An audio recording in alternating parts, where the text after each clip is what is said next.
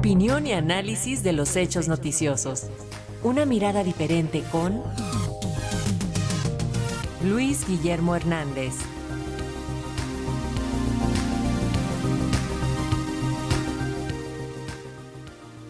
Y músicos, artistas, llamados influencers, lanzaron un video en contra del tren Maya en el que critican la destrucción que aseguran generará en la selva al sur de México. En dicho video de la campaña que ha sido denominada Sélvame del tren, aparecen personajes como Eugenio Derbez, como Kate del Castillo, Natalia Lafourcade, entre otros más. En particular señalan que el cambio de ruta del tramo 5, recientemente anunciado por las autoridades, afectará ríos subterráneos y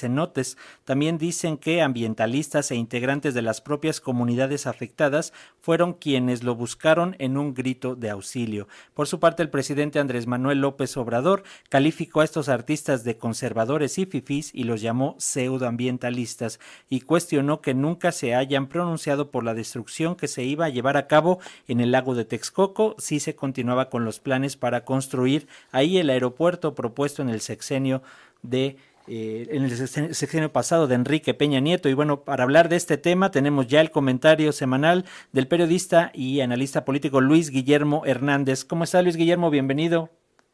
Francisco, muy buenos días, muy buenos días a la audiencia de Pulso en Radio Educación. Pues resulta que ya no es suficiente con que algunas celebridades de la televisión o del cine mexicano aparezcan leyendo entre el pronter el texto escrito por un guionista Tampoco es suficiente con que algún cantante, algún actor de Hollywood pretenda erigirse en ecologista de ocasión o en líder social para encabezar causas que casi seguramente desconoce con profundidad. El rechazo de una buena parte de la sociedad ante la más reciente campaña mediática que utiliza a celebridades, esta vez para plantarse en contra de la construcción del tren Maya, confirma que a la sociedad mexicana ya no la convencen los rostros de la farándula como la convencían en el pasado. El uso de este recurso, el uso de figuras célebres, famosas, populares, en mensajes propagandísticos, es casi inherente a un viejo régimen. Usted seguramente lo recuerda muy bien, las canciones multitudinarias para sembrarnos la falsa idea de la solidaridad, los coros con estribillos políticos manipuladores, los teletones con ganancias solo para los empresarios que participaban en ellos, la siembra de conceptos políticos en medio de las escenas de las telenovelas. Hoy, más que concitar el apoyo, el respaldo de la gente, nos generan molestia, nos generan hartazgo, ofenden nuestra inteligencia y nuestra determinación de pensar por nosotros mismos, por nosotras mismas. Si vamos a discutir sobre la pertinencia de una mega obra de infraestructura que va a significar un antes y un después en una de las regiones históricamente más olvidadas del país, como lo es el tren Maya, que va a cruzar la península de Yucatán,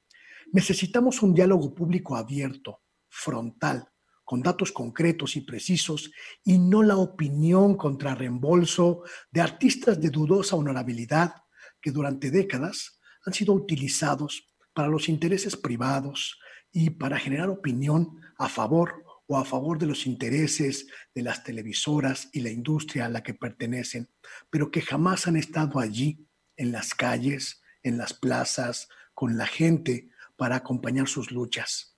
A estas alturas, los rostros conocidos que nos interesa escuchar, a los que nos interesa seguir, están en las calles, en las plazas, en los mercados, en las escuelas, en las redes sociodigitales.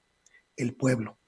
la gente común, la gente de a pie, como usted que me está escuchando, que ha asumido un rol protagónico en esta y en otras discusiones y que ya no necesita ser encabezado por héroes de ocasión. Que opinen, sí, por supuesto, que ejerzan la libertad de expresión a la que todos y todas tenemos derecho en este país de libertades, pero que no pretendan erigirse en líderes de la discusión, que no pretendan dirigir el diálogo, que no pretendan normar el criterio de los demás y sobre todo que no pretendan hacerlo con mentiras. La sociedad mexicana ha aprendido a dialogar sobre los asuntos que le interesan, sobre los temas más relevantes que le afectan o le impactan. Ha aprendido a hacer valer su propia voz, una voz plural y una voz definitiva, y es el resultado de muchos años de silencio que no vamos a permitir que vuelvan a ocurrir.